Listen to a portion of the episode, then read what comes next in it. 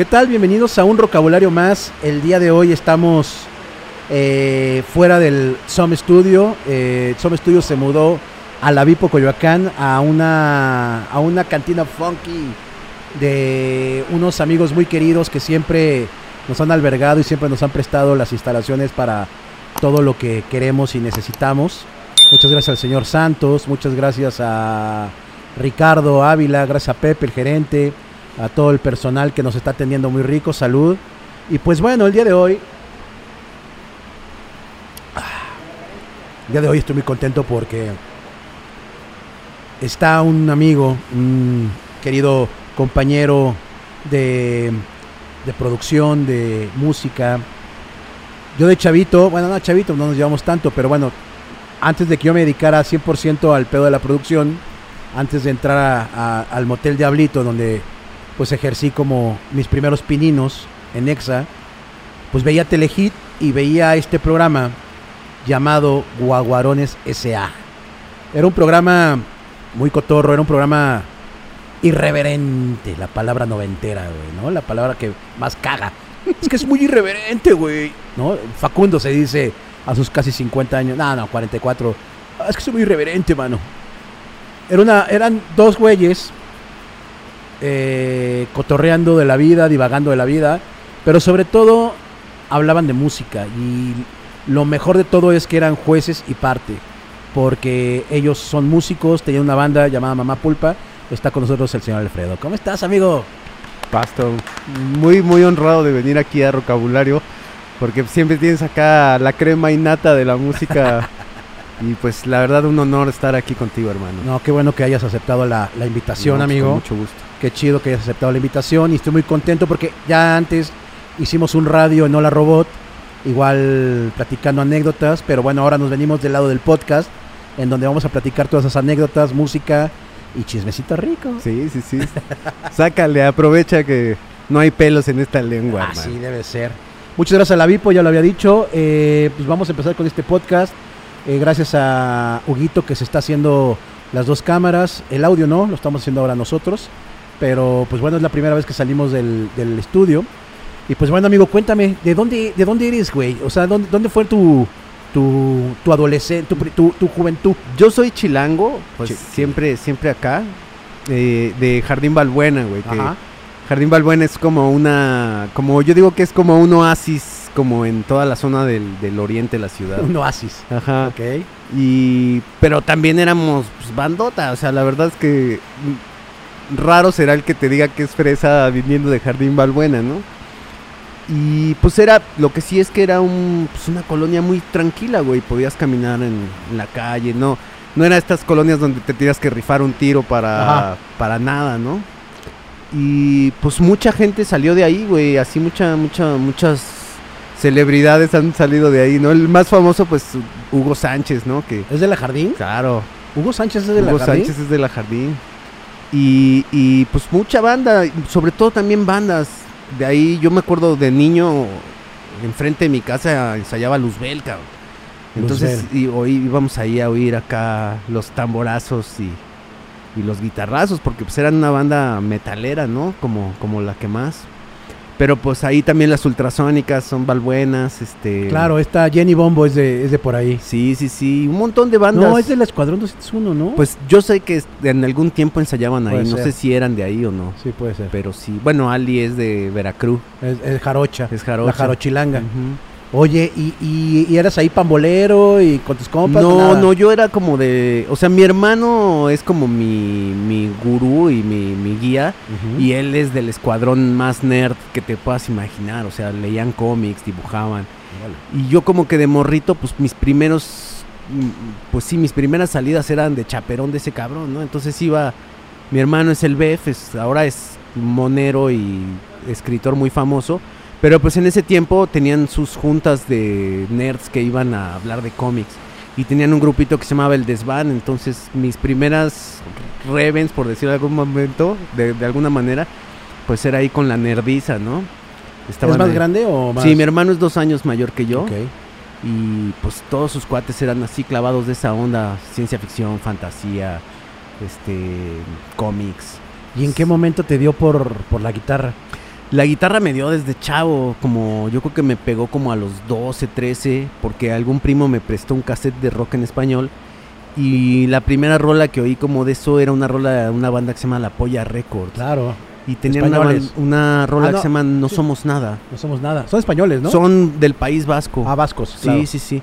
Y me gustó mucho ese pedo, ¿no? Y en el mismo cassette venía alguna de los hombres G, la de Sufre Mamón, y más rolas que mi, mi primo grababa como de un, de un programa de WFM que se llamaba Rocolé, que pasaban rock en español.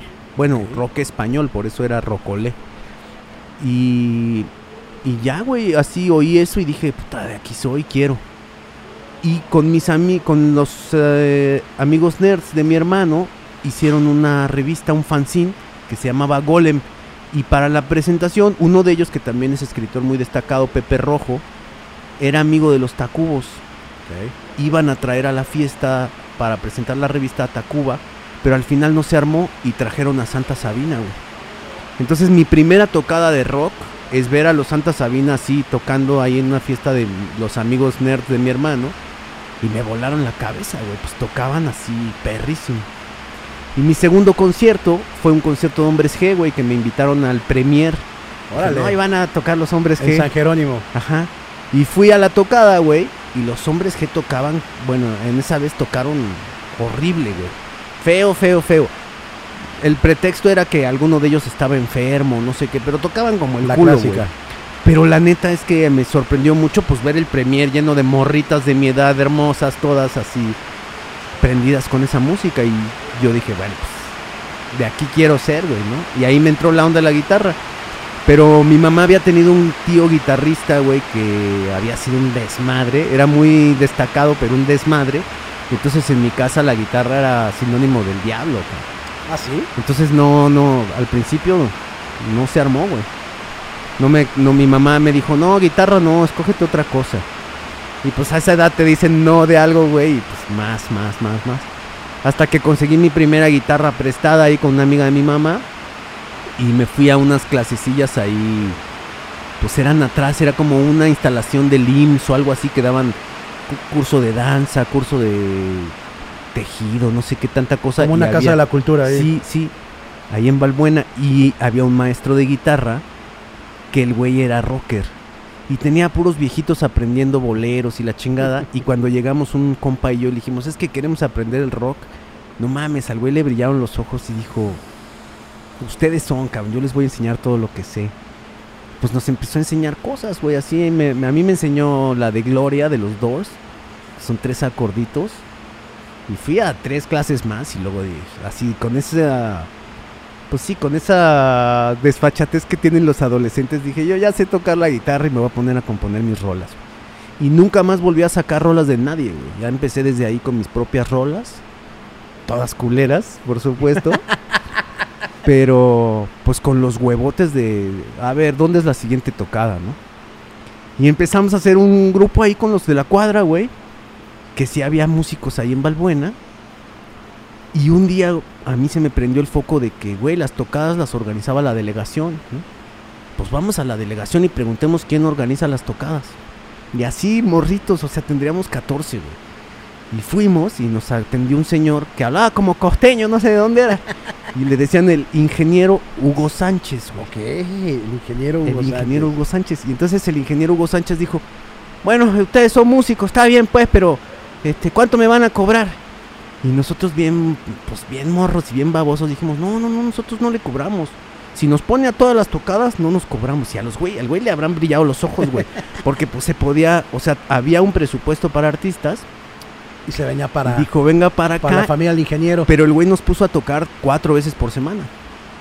Entonces estuvimos un año así, güey, tocando cuatro veces por semana. En distintos lados, ya nada más nos decían dónde, güey. Nos llegábamos a la delegación, nos llevaban en un transporte, conectaban todo el equipo y ahora le morros. Y a tocar, güey. ¿Eran covers? No, no eran puras nuestras, güey. Originales. Puras originales. A los O- 14. Te digo, todas culeras, todas eh, ro- rolas que no tenían ningún sentido, güey.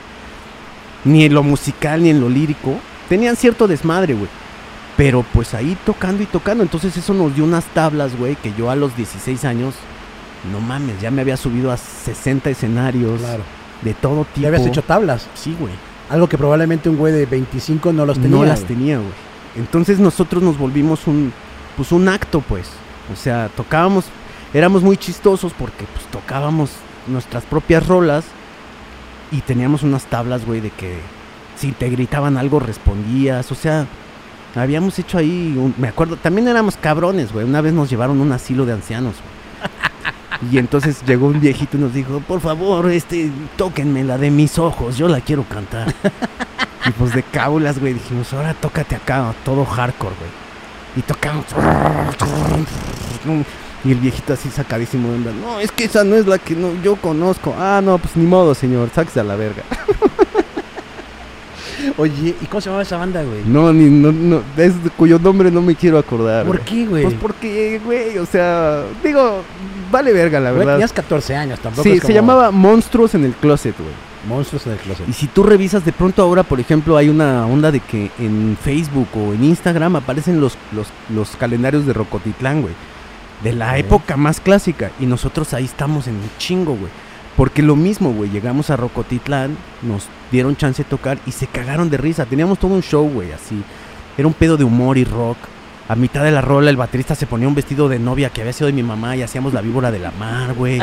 Era una locura, güey, ¿no? Y a estos güeyes pues les daba mucha risa y les encantaba y nos ponían a abrirle a todo mundo. Entonces en esa época de clásico de Rocotitlán le abrimos a Botellita, Wow. a Textex, a todas las bandas importantes de la época. O sea, los Todas. y, y eran menores de edad. Pues menores de edad, sí. ¿Quién buqueaba, como por ejemplo en ese entonces en el Rocotitlán? Era un güey que se llamaba David, güey, no sé qué pedo. Lo odiaban porque se tenía como su hambre de fama y se subía al escenario y él era un- como una celebridad. Dice, Rocotitlán presenta y se tiraba su choro y, y ya, güey, pues nos presentaba a nosotros. Te digo que abrimos muchas, muchas tocadas y eso pues nos dio todavía más, pues más nectes, más tablas, más onda, güey. Se termina Monstruos en el Closet. Se termina porque yo, mi mejor amigo en ese tiempo era el bajista, pero él siempre quiso ser el cantante, güey. ¿Quién cantaba tú? Yo cantaba, berreaba, güey.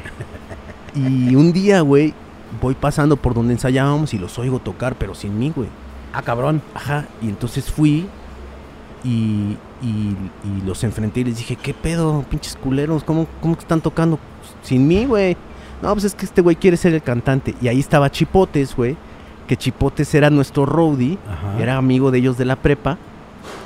Y, y yo me fui y les dije, no, pues váyanse a la verga, güey. Me salí y Chipote se salió atrás de mí y me dijo, güey, la neta, no te lo había dicho porque yo soy más cuate de estos güeyes, pero ya yo les había dicho que pues, eso no se hace, güey. Así que, no, güey, desde ahora yo soy tu amigo, cabrón. Órale. Ajá. Y ahí, pues, fue como, me quedé sin amigos, güey, pero gané al Chipotes. Oye, y de plano ahí diste el cortón a, a Sí, toda esta banda. Sí, a toda esa banda. Bueno, el baterista sí se vino a tocar con nosotros, güey. Entonces fundamos Mamá Pulpa. Ok. Y éramos el bajista. Era un el- como el- medio gordito de lentes, ¿no? Ajá, el Chalo. Chalo. Ok. Y Chalo, güey, este, pues era, yo creo que era el mejor músico de todos nosotros, porque él sí había ido a clases de todo, güey. Su papá quería que fuera músico, su papá era muy fan de Kiss, Ok. y entonces le metió ahí una lana que el güey aprendiera, le compró batería, y ensayábamos en casa de ese güey, que era una casa eh, muy grande, güey, como una mansión Órale. fuera de todo contexto. En la Jardín en la. Jardín Balbuena, que estaba todavía en obra negra. Y ahí dábamos nuestros shows, güey, nos sentíamos acá. Hasta un momento, sí, hicimos algunas fiestas. Y pues ya, güey, se acabó eso. Y este güey, el de los monstruos, hizo su otra banda. Y un día en Rocotitlán nos programan a los dos, güey. Y a él le tocó abrir. Y nosotros cerramos y fue como... Fue como para mí la... Pues no venganza, güey. Pero fue como el... Como la... Sí, como la cosa que coronó el pedo y que fue como de... Pues por culeros ahora me abren la tocada, ¿no? y ahí, ahí empezó Mama Pulpa, güey. Te estoy hablando del año 96. Madres, güey. Sí, sí, sí. 96. 96. Y con Monstruos en el Closet habíamos hecho, no sé, güey, 10 años antes. O sea, empezamos. No, O sea, no, el- 86 no, pero empezamos 89, haz de cuenta. Yo el primer escenario que me subo fue en el 89, güey. Morrititos, cínicos. Wow. Sí, Es- sí, sí. eh, ahorita lo que escuchan es que está cayendo un aguacero. Nada más. Se escucha un aguacero.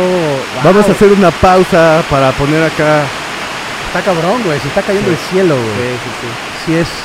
Vamos a una pausita, como bien dice el Alfred, y regresamos. Bueno, cortamos, pero ya vimos que no se va a ir este diluvio cañón y pues hay que el show debe continuar. Entonces Pues- estábamos en que el Chipo eh, te dijo, güey, estos güeyes se la están mamando, quiero ser tu amigo. güey". Pero yo voy a ser, yo soy tu amigo fiel, me dijo, ¿no? y, y la neta es que lo, lo fue, güey, o sea, porque sí, pues en ese momento para mí fue una pérdida, pues, de mis amigos. Yo, pues, güey, era eh, con el compa este que tenía la banda, pues, güey, o sea, éramos amigos desde los seis años. Órale. O sea, ya para ese momento que teníamos 14, pues llevaríamos casi una década de compas, güey. Y ahorita siguen sin Pues saber. digo, en algún momento nos hablamos y fue como de todo bien, pero pues ya también los caminos se habían hecho muy... Sí, ya éramos muy distintos, güey, ¿no? Y entonces empieza Mamá Pulpa, ahora sí. ¿Cuál fue la primera rola de Mamá Pulpa, la que, que hicieron? Yo creo que la primera rola que hicimos era una que se llamaba... eh, Creo que fue la Oda a la Caca, güey. Y era una rola que pues era así como... Pues como en esa onda de esa época estaba empezando como la onda de mezclarse el rock con el rap, güey. Ok. La verdad tenía muy mal flow. Y con tema escatológico. Sí, totalmente. La letra decía, después de comerte casi entera una vaca, siempre es necesario aventarse una caca. Aflojar el mastique requiere de un cigarro para que la mierda se escurra como barro. Así, güey, todas las rimas eran así, cabrón. Pero era un putazo, a donde íbamos la sonábamos y la banda se volvía loca, güey. Nos habíamos, yo creo que robado una, una línea, melo- pues una línea armónica de una banda que se llamaba Helmet. Helmet, claro. Ajá. Muy fans y pues de ahí agarramos y era un poco eso, güey.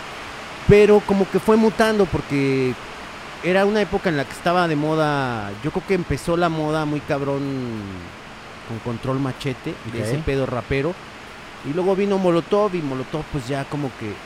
En ese tiempo yo creo que nosotros tocamos un par de veces con La Candelaria, que era La banda de Tito y la banda de. Tito y Mickey. Y, y ya hicimos pocas tocadas, pero nos, nos como que para el demo de Monstruos en el Closet habíamos contactado al Mastuerzo, güey. Eso es una historia muy cagada porque una vez tocamos en un antrucho ahí que se llamaba El Galeón, que estaba en Reforma, y tenía como un. La, la fachada del lugar era como un barco pirata. Y adentro, güey, este, en el camerino nos topamos una agenda, había tocadas de rock, y el que era nuestro manager en ese tiempo, un cuate mío, Hugo, le mando un abrazo. Este, Hugo mi gordo encontró una agenda, güey, y venían los nombres de todos los rockers de la época. güey. Órale. Ajá, estaba ahí el nombre de Saborromo, teléfonos, un Sí, chingo, sí, güey. sí, sí. Y entre los teléfonos estaban los de botellita. Y nosotros que traíamos esta onda como de humor y rock, Cotorro. le dijimos, güey, por favor contáctanos con ese cabrón. Y entonces le marcó a Arau, no contestó. Le marcó a Vega Gil, no contestó. Y el que contestó fue el más tuerzo. Y este güey le dijo, no, es que tengo a mi- mis amigos, un grupo, que la chingada. Y el güey súper generoso dijo, sí, vénganme a ver. Y fuimos a su casa, güey, que es ahí en Héroes del 47. Ajá, nos recibió ajá. como... Pues nosotros nos sentíamos como si fuéramos acá el embajador de Francia, güey, porque pues nos estaba recibiendo el Mastuerzo, que era pues, nuestro ídolo, o uno de nuestros ídolos. Y con gran, gran, gran generosidad, güey, nos dijo, ustedes están increíbles, güey, solo les falta esto, vamos a producir un demo, nos echó la mano, nos trabajamos las canciones, güey. Y fue bien lindo, güey. Y fue como, pues sí, nuestro padrino. Y cuando tronó eso, güey, y empezó Mamá Pulpa, yo me acerqué a él y el güey me dijo en esa época, güey, qué bueno que tronaste con esa banda porque tocaban como el culo, güey, pero, pero tu onda de humor está bien chida, güey. Y, y el güey fue que me dijo, yo ya escuchaba Green Day, pero el güey me dijo, güey, tu nueva banda tiene que ser como en este patín. Y yo le decía, güey, sí, pero es que yo traigo este pedo más como de ska, güey. Y me decía, ¿el ska qué, güey? Hagan punk. Y entonces ahí fue como que dije, bueno, pues ska punk, güey. Claro. Y, y empezó Mamá Pulpa y ese güey nos echó la mano para grabar el primer demo, pero no fue a la grabación, solo, solo como que nos preprodujo un poco. Y ya lanzamos el primer demo, güey, lo fuimos a grabar, nos lo grabó un güey que se llama Rafa... Rafa García, que le mando un abrazo, mi carnal. Ese güey era el encargado de un estudio que se llamaba Goblin, que era de una morra, que era hija de Evangelina Elizondo, esta actriz muy famosa que había sido la voz de la Cenicienta. Y le había salido una hija oveja negra que era metalera, güey. Y Ok. tocaba la lira perrísimo y era amiga de todos los metaleros de la época, de Hans Mues, de Lino Nava. Y ella tenía su propia banda, no me acuerdo cuál era, pero tocaba en esa movida que tocaban Raxas, Máquina. Y ella era la buena. Era hija de esta millonaria y entonces pues tenía recursos y tenía su estudio, güey. Un estudio que había comprado la máquina de cinta, güey, en la que se habían grabado eh, creo que unas partes del Dark Side of the Moon. What? Tenía una máquina de cinta de 2 pulgadas, güey, no sé, 20 canales multitrack, que había sido como en ese pedo, güey. Y ahí grabamos nuestro primer demo de Mama Pulpa, güey. Nos costó un huevo pagar la puta cinta porque costaba un dineral, güey. Pero ahí, güey, y lo, y lo produjimos en ese estudio. Y ya le hicimos una portadita y le fuimos a vender al Chopo, güey. Entonces yo me acuerdo que me robé una cajita, era como un portafolios de, de, de cartón, güey, que incluía, que, que adentro tenía pasta varila, de esta pasta italiana. sí, sí. Y Espagueti. saqué la- el espagueti, puse los casetcitos y me fui al Chopo con mi portafolios de, made- de cartón y nada más le puse ska punk. Y, güey, vendí, no sé, güey, tres mil copias ¿Qué? así, en mano en mano. Porque era el momento donde la gente quería oír ska y punk. Y todo en el chopo. Y todo en el chopo, güey. De mano en mano vendí tres mil copias. Wow. ¿Tú solo? Sí, ¿O te ibas güey. con los...? Pues con ellos, pero el que iba a vender era yo, güey. O sea, yo me paraba ahí con mi cajita y... Y cuando me di cuenta de eso, pues ya estaba, ya un chingo de gente oía Pulpa, iban a las tocadas.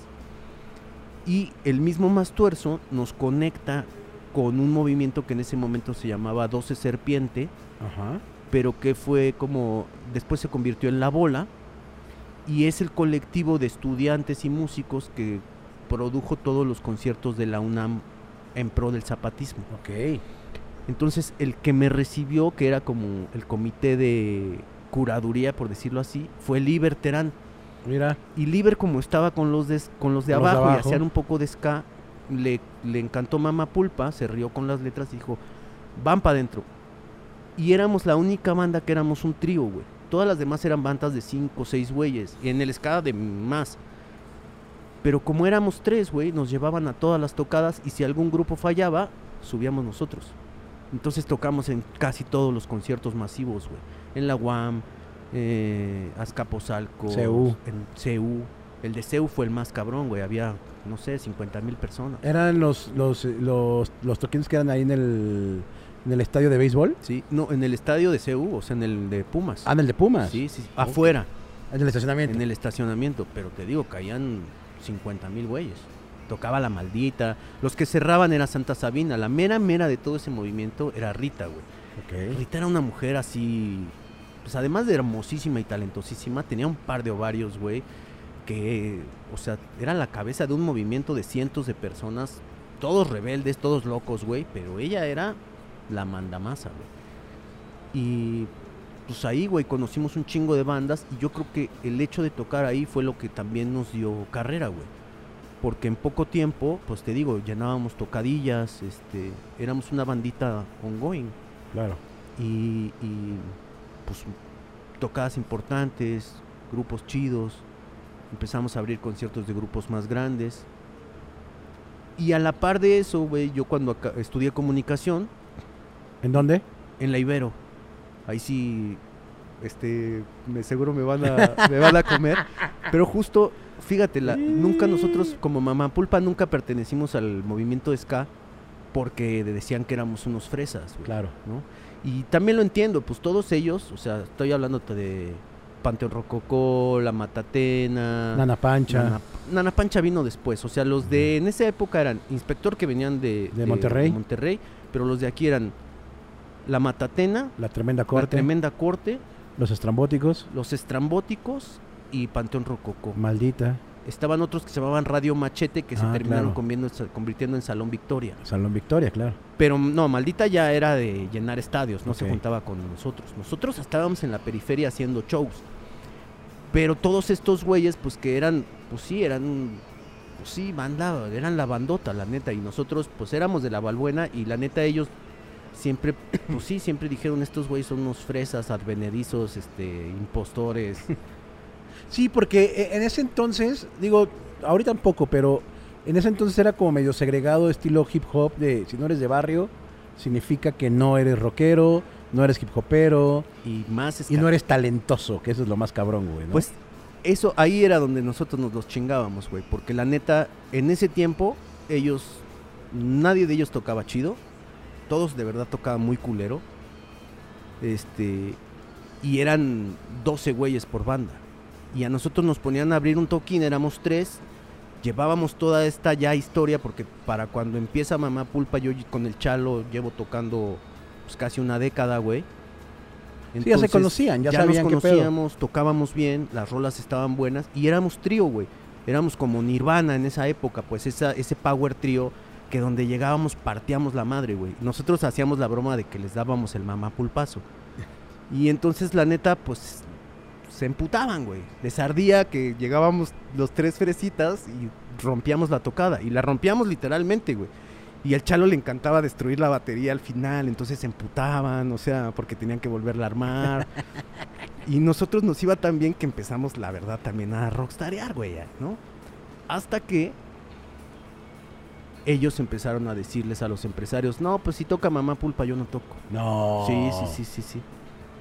Varios de ellos. Ya no. Pues, Nombres, nombres, pues, nombres. güey, tú dime, ¿quiénes son los, quiénes son los? quién- Panteón. Pues sí, Uy. ¿no? sí, sí, sí. Órale, güey. Yo- o sea, yo sabía, no sé, no me consta, que, que Panteón tuvo como que ver como con varias bandas en donde no lo subían ya a toquines. Entre ellos creo que tuvieron algún pedo con Tijuana, ¿no? También. En Con el varios, Zócalo. porque ellos empezaron, la verdad es que ellos empezaron a, a tener pues mucho jale, güey, ¿no? Su mus tocaban feo, pero la banda se identificaba, güey, ¿no? Y los querían. Y entonces empezaron a ser como un poquito punteros. Los punteros primero siempre fueron los estrambos. De hecho, a nosotros los estrambóticos nos invitaron a abrir, a presentar, eh, abrir la presentación de su disco, que fue ahí en el famosísimo Lobombo, güey. Esta discoteca que luego se quemó y se hizo Sobre. Insurgentes Norte. Ajá. Ahí abrimos la ¿Qué disco? El de, el de... Piel de banqueta. Órale. Ustedes abrieron en el- la presentación de Piel de Banqueta. Órale. Qué chingón. Sí, sí, sí. Y abarrotadísimo. Ellos, ellos fueron también súper buen pedo con nosotros, güey. Siempre. Los estrambóticos siempre fueron buen pedo. Luego también en algún momento les iba mejor y también nos rockstarearon un par de veces. Pero eran más generosos, güey. Y ellos, como ya estaban en una posición también muy por encima de todos los demás, porque tenían un contrato discográfico, salían en MTV. En vez de ser mamones, siempre abrían la puerta, güey. Y yo estoy seguro que a muchas de esas bandas también los estrambóticos les abrieron la puerta. Ok. Pero cuando empezaron a cambiar las cosas y en las tocadas, o sea, porque los estrambos no iban a todas las tocadas y los punteros empezaron a hacer los Radio Machete o Salón Salón Victoria, y Panteón. Panteón.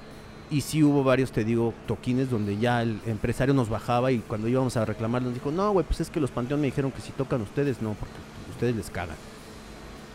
¡Wow! Y pues en ese sentido nosotros siempre quedamos excluidos del movimiento de ska, ¿no? Oye, y voy a adelantarme un poquito en el espacio. Cuando existe ya Guaguarones y Guaguarones era un putazo, que Panteón dijiste, Pues se van a la no, chingada. no, no, no, no, ¿No? no, no, no. Bofetadita, así como. Pues sí, órale. totalmente. pero sí, pero sí supieron ellos de, ¿te acuerdas cuando tú, cabrón?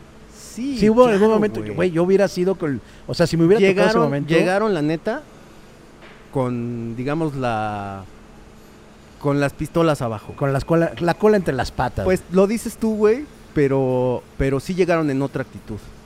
Y nosotros, güey, o sea, sabiendo que ellos nos habían chingado y eso, y nosotros ya ahora estábamos en otra posición. Por lo menos en ese momento, nosotros estábamos de mamapulpa rockstareando. Y no es que a, Ma- a- a Panteón le fuera mal, ni mucho menos. Pero en ese momento la tele era toda la diferencia, güey. Claro. Si tú salías en la tele, estabas así mainstream. Sí, sí. Y sí. ellos todavía eran un grupo que les había pegado muy cabrón su primer disco, que también grabaron en el mismo estudio que te estoy diciendo, porque vieron, dijeron, a ver dónde grabaron los Mamapulpa. y fueron a grabar ahí, A la- al estudio de esta al morra. estudio de esta morra, y el que los grabó fue mi carnal Rafa García, y él les produjo el disco, y ellos nunca le dieron ese reconocimiento. Órale, Ajá, wow, güey. Ajá, él siempre quedó muy enojado de que pues estos él les había producido ese disco que les pegó cabrón. Al lado, al lado, al- ay, No ¿cómo sé cómo se llama el disco, pero donde vienen las clásicas de, de, de- de dosis perfecta, esas, esas las produjo mi amigo Marcos Hall. Todas esas. Y de hecho Rafa tuvo que tocar algunos bajos y trajo a algún amigo a que tocara algunos instrumentos porque No pues, en esas épocas no se podía editar, güey. Y estábamos estaban grabando en cinta, o sea, no era como el Pro Tools de ah, aquí edítale. Sí, claro, que puedes aquí cortar y aquí pegar y parchar. Hubo hubo que hubo que hacer eso. Órale, oye, está, está, está bueno el chismecito. Y cuando llegaron, güey, este, Chipo sí dijo así de, no, güey, esos güeyes no. Y yo le dije, no, güey, no mames. O sea, hacer eso es nosotros convertirnos en lo mismo. En lo y que- si sí, nosotros estamos aquí, güey, y tenemos la oportunidad de abrirle la puerta al rock, sería muy pendejo que no lo hiciéramos, güey. No, que vengan. Y llegaron, güey, y, pues, algunos de ellos todavía mamones, pero el Shenka no, güey. Y el Shenka fue, pues sí, güey, yo creo que él tuvo la humildad de decir, sabían que nos habían puesto siempre el pie, güey, y cuando llegaron ahí, y yo les dije, ahí debe estar el clip en YouTube, se puede buscar, güey. Y yo les dije, ustedes ahora, güey, son un artista del pueblo, lo que se conoce como un artista del pueblo, güey. Ustedes salieron de la nada y ahora estaban firmados en ese momento con, con la BMG o con alguna así, güey. Estaban haciendo un disco que les produjo la Chiquis. Y que la Chiquis también hizo lo mismo de tocar varias cosas y llamar a sus Sus compas. a sus compas, al al queso, eh. al charal, a varios de ellos, güey, grabaron cosas en sus discos. Órale. Oye, mira, mira, buena anécdota. Ese chisme también es con las víctimas, güey. A ver. Pues Chiquis grabó muchos, o sea, él produjo el primero de las víctimas y Donde muchos viene de la los del esqueleto. no los tocaron las víctimas. Ok. Sí, siempre, sí, o sea, sí pasa como mucho eso, ¿no? Como Pues probablemente, otros tiempos. probablemente el baterista no daba el ancho con el click y pues, pues ni pedos, tiene que hacer el disco, güey. Mira, va a estar tu crédito como baterista. No lo hablaban, güey. En la noche cuando se iban los músicos, ellos re- regrababan. Sí, claro. O sea, sí. no se hablaba. Porque también, pues los egos, güey. Los Claro. egos. Órale. Pero sí, eso pasó, güey, que nos pusieron el pie muchos años y luego cuando ya llegaron a Guaguarones fue de pasen carnales, ¿no? Empieza, bueno, tienen un, un camino por Canal 11, por varios lugares, hasta que llegan a Telehit, a Guaguarones. Sí, habíamos ya hecho el programa en, en Canal 11 donde traíamos bandas y ahí tuvimos un pedo con Marcelo Lara, güey. Este, porque cuando hablamos nosotros con el, el chino, eran dos, Chino y Marcelo. Y nosotros hablamos con Chino y Chino fue el que nos dio el programa en Canal 11 que se llamaba Alarma la de Rock y le dijimos, oye Chino, pero nosotros vamos a invitar a un grupo cada vez y no queremos que nos lo imponga nadie ni nada. Nosotros vamos a invitar a los grupos que consideremos que son chidos. Y el güey dijo, sí, adelante. Y entonces empezamos a invitar grupos y empezamos a invitar grupos de reggae y de ska, güey, que eran pues con los que nosotros teníamos más, más eh, contacto. Más roce, claro. Y a Marcelo le cagaba el ska. Y el reggae más decía que eso pedo era para mugrosos. y él no invitaba a nadie, güey. Y entonces le empezaron a llegar reclamos. Porque le decían, a ver, cabrón, ¿por qué a mí no me invitas? Pero ya, ya invitaste a estos güeyes al programa de Alarma la de Rock. Y entonces un día vino Marcelo muy encabronado y nos dijo, me están metiendo en pedos porque ustedes están invitando a todos sus amigos mugrosos y, y- yo es justo estoy haciendo una curaduría y no sé cuánto. Y, y yo muy cínicamente, güey, le dije, yo hablé con el chino, güey, y el chino me dijo esto. Si tú eres el jefe o quién es el che jefe, no, pues el chino. Pues entonces yo voy a seguir invitando a quien yo quiera, güey, porque ese fue mi acuerdo con el chino. Y perdóname si te emputas, pero O sea, Marcelo Lara. El Mick Marcy de Moderat. sí, güey. El Y ahí yo me de- eché, me eché la soga al cuello porque cuando él Reactor. fue el gerente de reactor, Mamá Pulpa quedó vetado. O Como sea- mil otros que no entrábamos en el gusto de Marcelo Lara. Bueno, en- más bien en el gusto de los locutores que estaban ahí, que era Rulo, que había una madre que la otra estábamos platicando y medio nos cagamos de la risa, pero también decíamos qué poca madre que se llamaba el dildómetro, güey. El dildómetro era Sí, un a Dildo lo habían... sí, vetado y se llamaba el dildómetro. Entonces dicen que la base era, del era dildo y todos los demos que no les gustaban o que estaban para ellos de la chingada, los iban subiendo en esa pila. Entonces significa que Dildo nunca iba a subir porque siempre iba a haber más arriba y más arriba y un chingo de bandas era el dildómetro, güey. Pues así, así, eso fue, Órale. eso fue la onda. Yo la verdad siempre me quejé de eso y siempre les dije que ellos eran los cadeneros del rock, porque eso eran, güey. O sea, ellos tenían el poder de ser el cadenero y decir quién pasaba y quién no. Y la verdad es un poder que, usado, que usaron de una manera muy cuestionable, por decirlo menos. Pues, o sea, más bien, eh, sí, o sea, creo que Reactor en algún momento se convirtió en lo que todo mundo nos hemos quejado, güey, ¿no? El compadrazgo, el amigue... Y además con una ceguera, porque de verdad que en ese momento el movimiento de ska, güey, era eh, lo más grande, güey. Claro. Entonces tenerlo vetado de la radio pública fue una necedad. Pero creo que les ayudó ahorita a esas bandas de ska, güey. O sea, es increíble que las bandas de ska estuvieron segregadas por muchísimos años de la radio o de cualquier medio de comunicación. Y son güeyes que te siguen llenando cualquier pinche venue en México, güey. Por lo que te digo, porque eran artistas de verdad del pueblo, güey. Porque, o sea, Panteón Rococó, güey, no los ponían en ninguna radio, pero llenaban el Palacio de los Deportes, o no sé, güey. Claro. Pues son los únicos que han, creo que llenado no sé Tres cuántos foros veces o solos, cuatro güey. veces el Foro Sol, sí. O sea, eso te habla de qué tamaño de artistas son, güey, ¿no? Salón Vic, bueno, ya eran los Victorios que hicieron un Pepsi Center, güey, ¿no? Que, Sí. que lo más seguro es que una banda que haya salido de reactor, güey, Los no te mismos llen- estrambóticos. Los estrambóticos que también. acaban de llenar, no sé, 30 años o no sé cuántos festejaron y llenaron también el Pepsi Center y luego no sé qué otro. Y luego- Hicieron Pepsi Center y después hicieron el Plaza Condesa. Ajá. Sí, porque yo tuve ahí como la fortuna y el placer de, de hacerle los visuales a, a los estrambos. Pues imagínate, güey, ¿qué banda, qué banda llena eso, güey? Pues muy poquitas, sí, claro. muy poquitas. Sí, sí. Pero había una, o sea, de verdad era una necesidad. A lo mejor entiendo que Dildo no les gustaba, güey, ¿no? Porque era un tipo de rock. Además ellos como que quisieron sí, marcar un- una separación absoluta de lo que había generado Martel con, Con Órbita. Con órbita. Y era un gusto, o sea, justo eh, Dildo fue como el ganador del último concurso de rock que se hizo en órbita. Y eran como, pues sí, eran los que la iban a romper, pero toparon con Reactor y Reactor dijo, cualquier cosa que venga de Martel Adiós. no va a pasar. Claro. Y para ellos fue pues un golpe muy duro, güey, porque iban a ser la siguiente banda. Pero a la larga, repito, lo mismo que con los de Ska, les funcionó, güey. O sea, Pues- creo que fue un, fue un bien, eh, ese mal fue un bien, Sí, que probablemente en ese tiempo fue un trago muy amargo para la banda. Sí, sí, sí. Pero, güey, ahorita estos cabrones te llenan un palacio de los deportes, te llenan sí, porque cualquier lugar. siguieron y porque tenían, o sea, puede no gustarte su rock, güey, pero tenían algo, o sea, el pinche Paco familiar y el, el PJ y el, el- El Neville. Neville, güey, son músicos, o sea, son güeyes que han estado ahí dándole. Puede no gustarte su música, pero de que la traen, la traen, güey. Claro.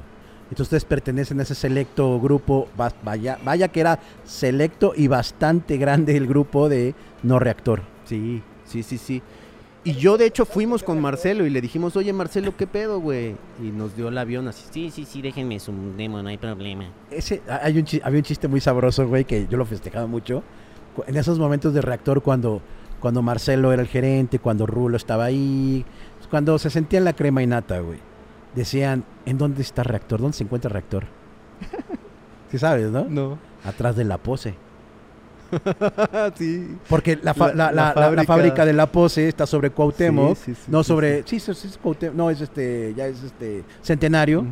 Y atrás está reactor, güey, ¿no? Entonces era una joya que seas, no mames, qué Atrás de delicia. la pose. No Atrás de la esa, pose, no. Pues digo, también no los culpo, güey, porque de alguna manera ellos también se habían ganado esta eh, este lugar de ser los cadeneros del rock, pues, o sea, habían tenido éxito con con con Radioactivo y luego pues los abrieron también porque Radioactivo se fue al carajo.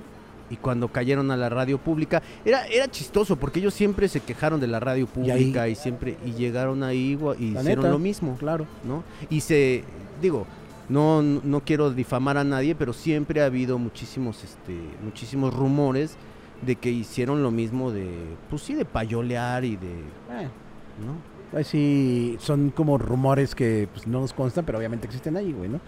Bueno, entonces estamos en Mamá Pulpa, güey, y estamos en Guaguarones. O sea, llega un momento que, que las dos empresas, llamémoslo así, Guaguarones S.A.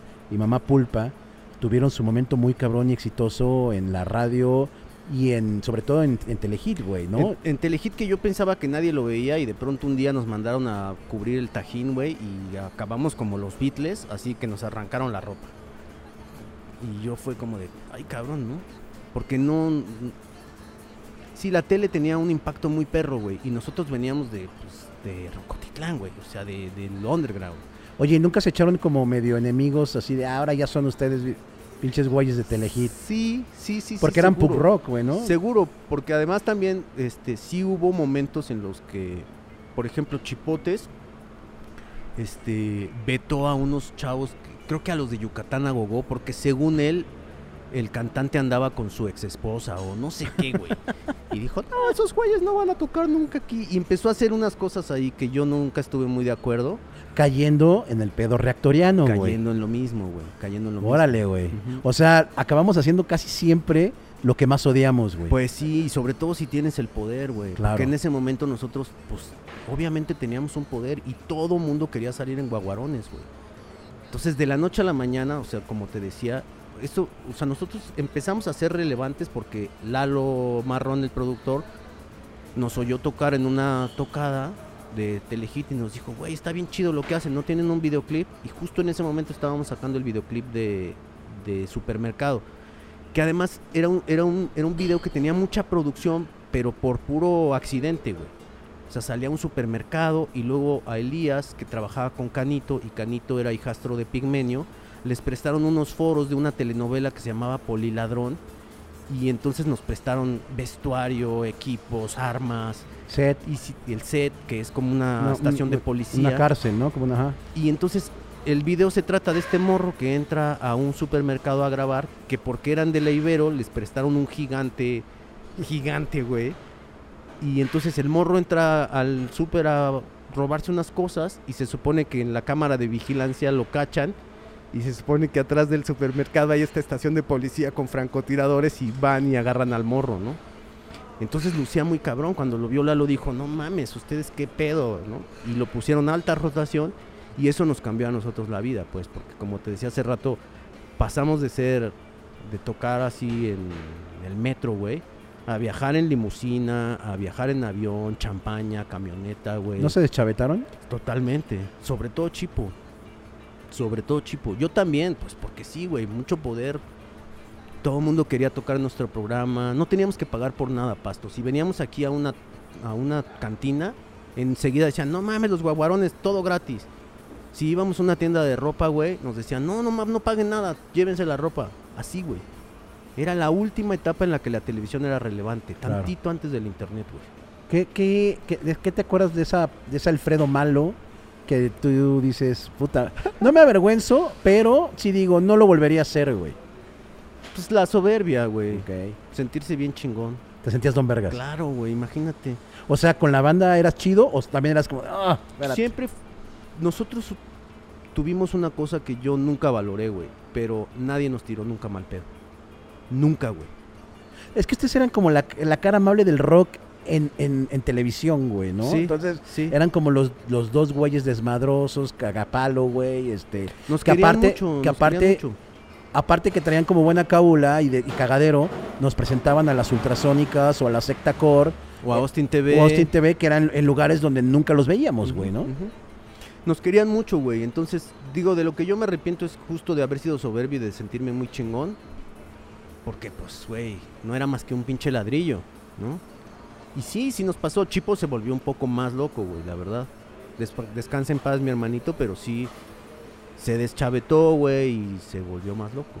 Y a nosotros nos fue muy bien, güey. O sea, de pronto yo me acuerdo que vino la Booker de los Caifanes a decirnos que quería manejarnos, güey.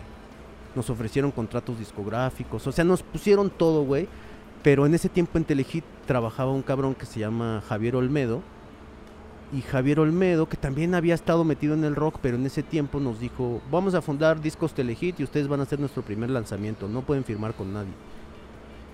Y nos, llegó, nos llegaron los contratos de la Sony. O sea, el contrato que le dieron a Panteón Rococó primero nos lo ofrecieron a nosotros. Y nosotros dijimos, no, porque vamos a firmar con Discos Telehit. ¿Qué es eso, güey? Pues nada, no fue nada, güey, no fue nada y nos, nos la pelamos durísimo porque un día se nos ocurrió encuerarnos a las 3 de la tarde en televisión internacional en 80 países y nos mandaron a la verga sin regreso, güey. Sí, me acuerdo que... No, no recuerdo haberlo visto, pero sí que me lo, lo leí. Que decidieron ustedes así de la nada encuerarse y... Nos estaban molestando que teníamos el rating bajo. Entonces a cada corte pusimos ese programa, pusimos puras rolas así como de unas de Britney enseñando piel y no sé cuánto. Y a cada, cada corte nos, nos quitábamos una prenda hasta que terminamos encuerados. Teníamos unas tazas de como unas, sí, tazas cerveceras grandotas. Una de Chipo que era de los de las Águilas del América y yo por llevarle la contra, a mí el fútbol siempre me valió madres, pero tenía mi taza de las Chivas. Nos pusimos, nos tapamos en los genitales como los Red Hot Chili Peppers hubieran hecho con unas calcetas. y dijimos el último, el último, sí, el último bloque lo hicimos así. Te contaba que el director de cámaras me dijo, Alfredo, es que esto va a ser un pedo, cabrón, los voy a tramar de, de la cintura para arriba. Y yo le dije a Jaime así de, no, carnal, ponnos completos, si no, no tiene sentido el chiste. Nos puso completos y pues a nosotros nos corrieron. ¿Cómo fue cuando los corrieron? Pues así, güey, salimos del programa. Nos traían entre ceja y oreja porque en algún momento Lalo Marrón quería que invitáramos a la Guzmán a nuestro programa y yo tuve un enfrentamiento con Lalo y le dije, Lalo, tienes 60 programas en Telehit para invitarla, a este programa no. Over My Dead Body, o sea, sobre mi cuerpo muerto, esa mujer no va a tocar aquí.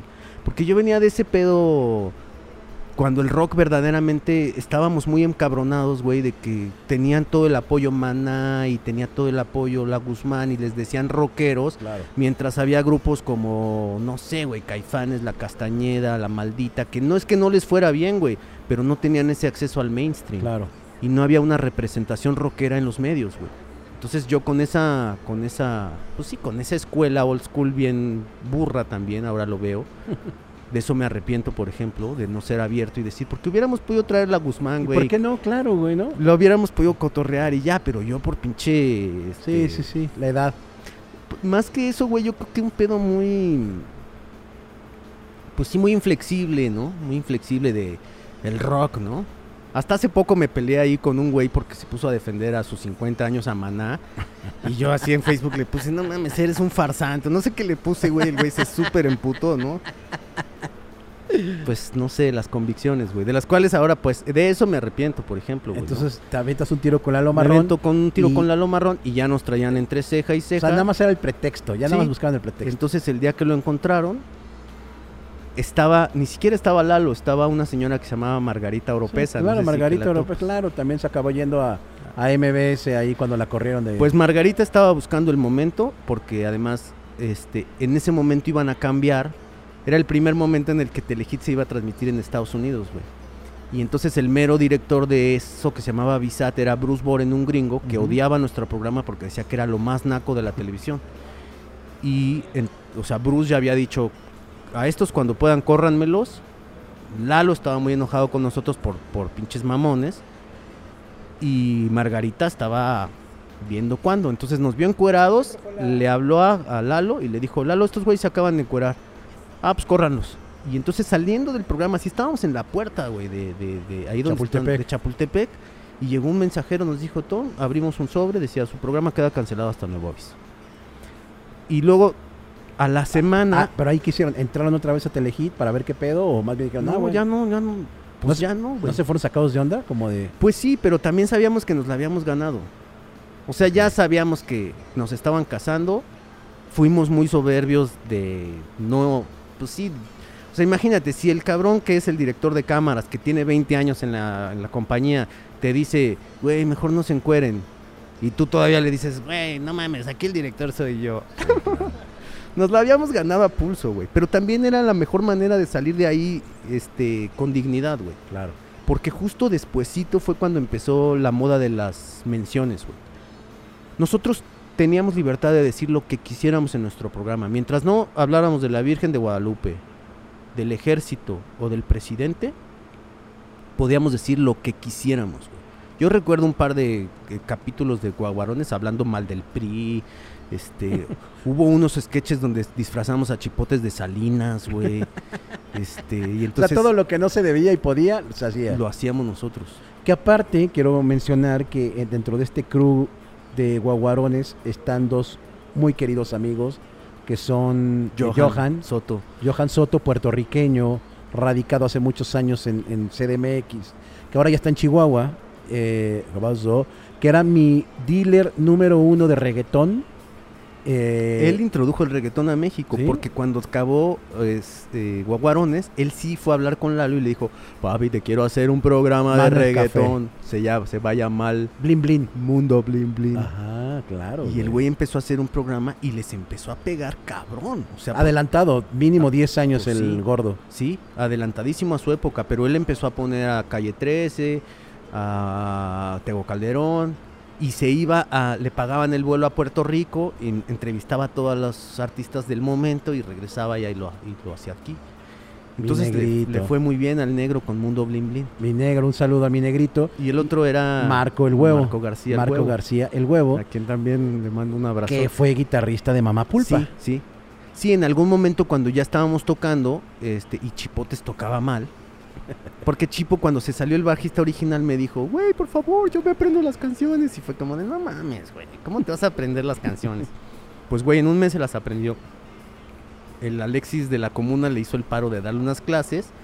El ex bajista de Mamá Pulpa le enseñó también. Y en un mes las podía tocar.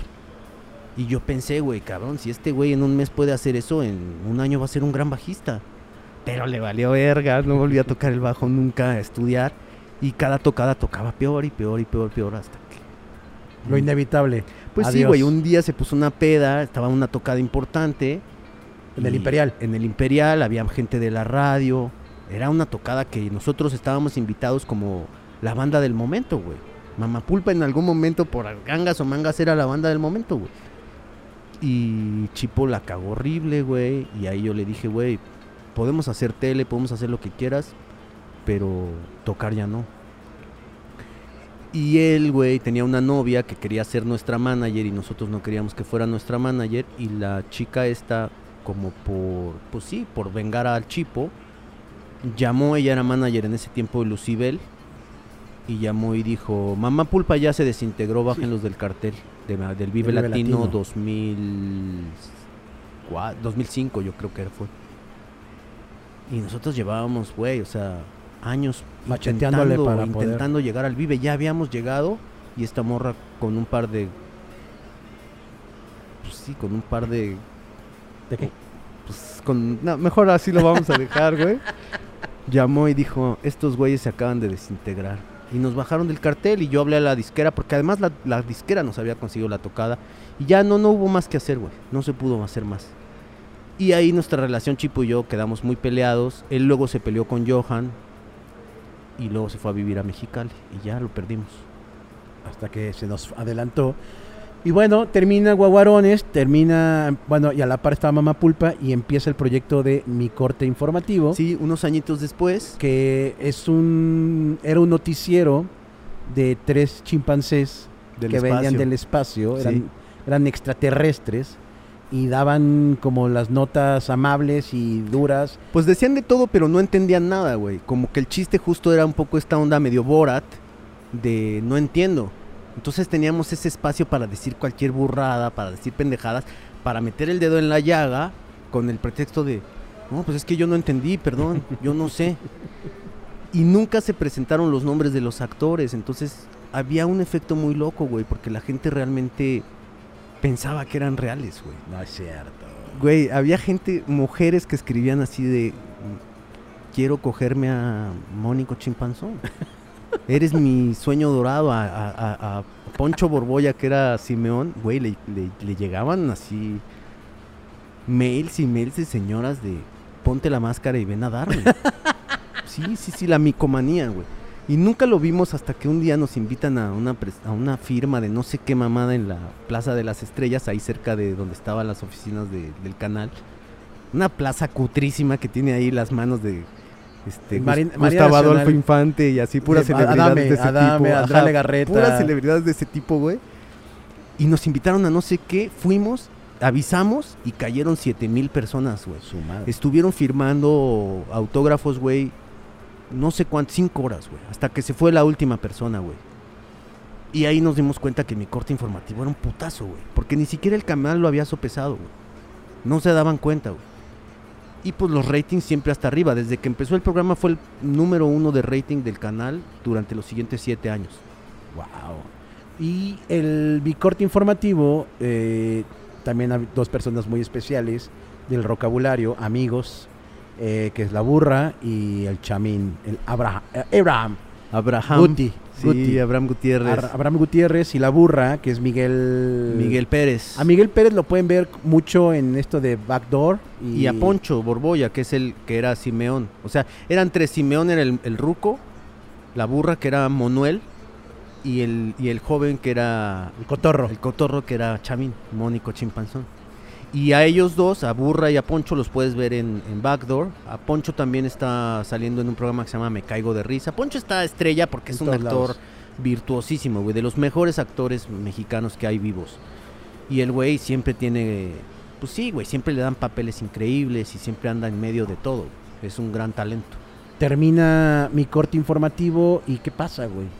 Pues se acabó la televisión, güey. Ahí vino el momento en que la televisión se fue a la mierda. O sea, porque como que, sí, no sé, fue muy extraño porque en un año todos los canales se fueron al carajo y floreció pues, YouTube y el Internet.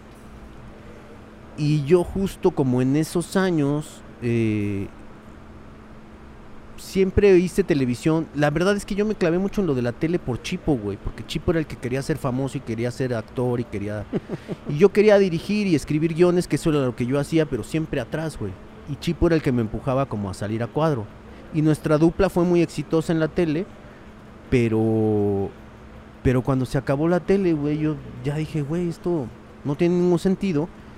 Y justo vi esa película que se llama Coco, que es este niño, güey, que quiere tocar la guitarra. Y yo había sido ese niño que en mi casa yo quería tocar la guitarra y no me dejaban. Y me entró como esta idea, que a lo mejor en algún momento va a cambiar, pero en ese momento sentí, güey, que había dedicado toda mi vida a como a cumplir con las expectativas de alguien más, menos las mías, porque yo en la vida lo que quería era hacer música, güey. Y tenía, o sea, sí, güey, dije a la al carajo la tele, ya no quiero hacer tele, ya no quiero escribir guiones, me voy a dedicar a hacer música. Y fundé un proyecto que se llama Spanglish, Ok. que, que pues es básicamente un proyecto musical, güey. O sea, ahí sí es un pedo. Porque Mamá Pulpa era desmadre y letras y humor y, y un cotorreo. Que cuando yo me di cuenta, dije, güey, no quiero toda la vida estar cantando esas canciones y ser este tipo de güey que está viviendo sus viejas glorias. Claro.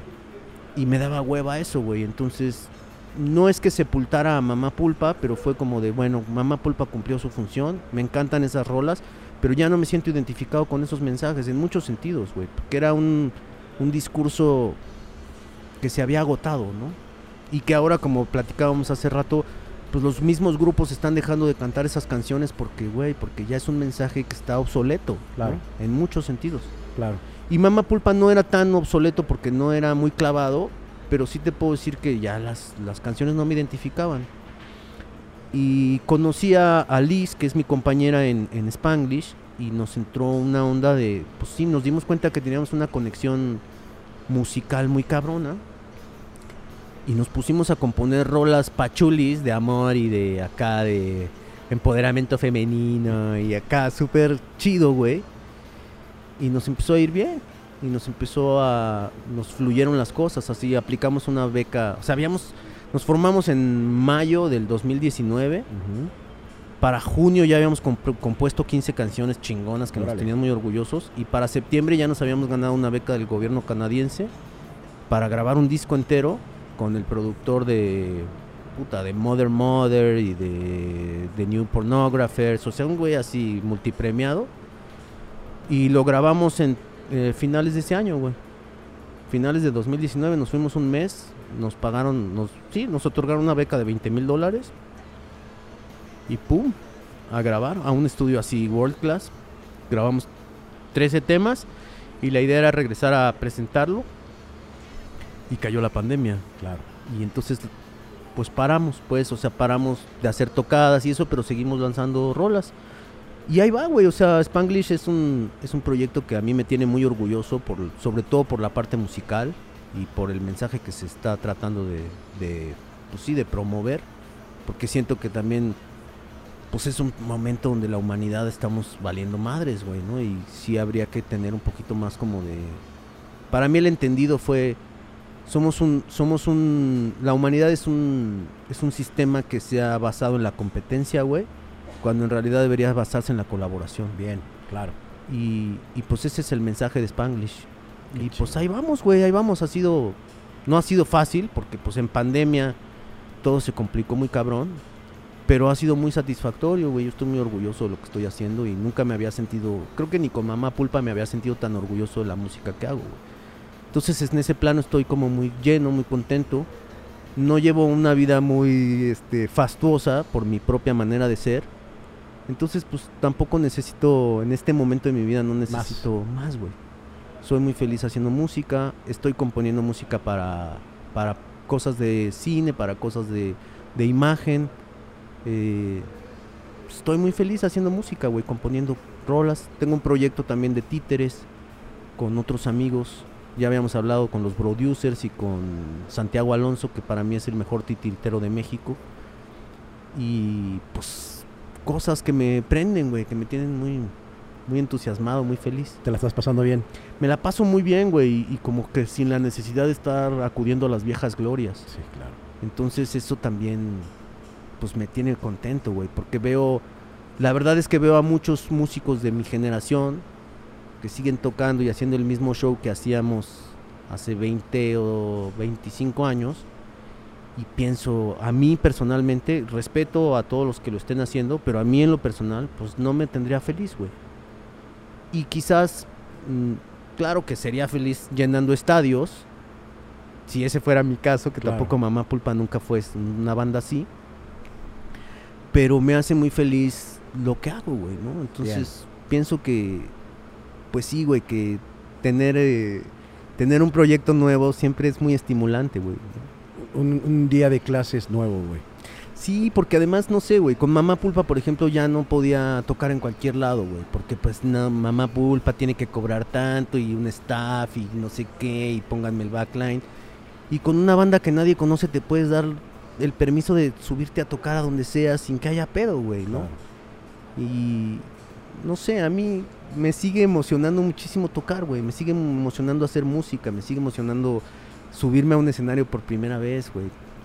Es, ese momento donde flechas a un par de fans en una tocada y son güeyes que te van a seguir, sigue siendo pues, estimulante al menos para mí, güey, ¿no? Y al, al- al- al mismo tiempo, pues soy papá de un chamaco de 10 años y estos 10 años me he dedicado también a ser papá, cosa que pues muy poca gente puede darse el lujo de hacer, güey, ¿no? La gente tiene que trabajar, tiene que... Y yo he pasado estos 10 años, porque mi hijo estuvo desescolarizado 10 años, güey, pues a su lado, siendo papá, enseñándole las cosas que a mí me parecían importantes. Y ahora lo veo y digo, güey, no mames, este güey está increíble, cabrón, ¿no? Y Qué es mi culpa. Amigo, muchas gracias por venir al vocabulario. No, pues al contrario, hermano, gracias a ti. Y estamos muy contentos de que hayas compartido el día de hoy con nosotros, tanto en el radio, con el Mao y con el Chacón, que ya lo conocías. Tipazos, tipazos todos. Eh, y por estar aquí en la Vipo con nosotros en este vocabulario. Te admiramos. eh, Gracias, qué hermano. chido tenerte aquí con nosotros y pues hay que vernos más seguido. Seguro, seguro. ¿Va? Claro que sí. Muchas gracias, quieras. amigo. Un placer. Saludos a toda la banda. Qué chingón. A todos los mencionados también un abrazo. Yo los quiero. Perdón si los quemé. Muchas gracias, mi Alfred. Y pues bueno, muchísimas gracias a todos los que están sintonizando el vocabulario. Fue un vocabulario bastante sabroso, chismecito rico. Y pues hoy salimos del, de Some Studio para estar en, en, el, en la Vipo. Gracias a la Vipo por prestarnos sus instalaciones. Vamos a estar ya también saliendo un poco también del, del foro para, para dar buenos nuevos aires y no encasillarnos, no vivir de viejas glorias, dijera, dijera mi Alfred. Muchas gracias a todos por, por checarnos. Gracias a Víctor Cruz por seguir inyectando a este proyecto. Gracias a Huguito. Eh, gracias a todos los que nos ven, a los que se suscriben. Recuerden que estamos como Rocabulario en cualquier plataforma, Facebook, YouTube, Instagram, TikTok. eh, ah, creo que Twitter no tenemos, pero eh, no importa. Ahí los seguimos viendo. Nos vemos. Muchas gracias. Chao.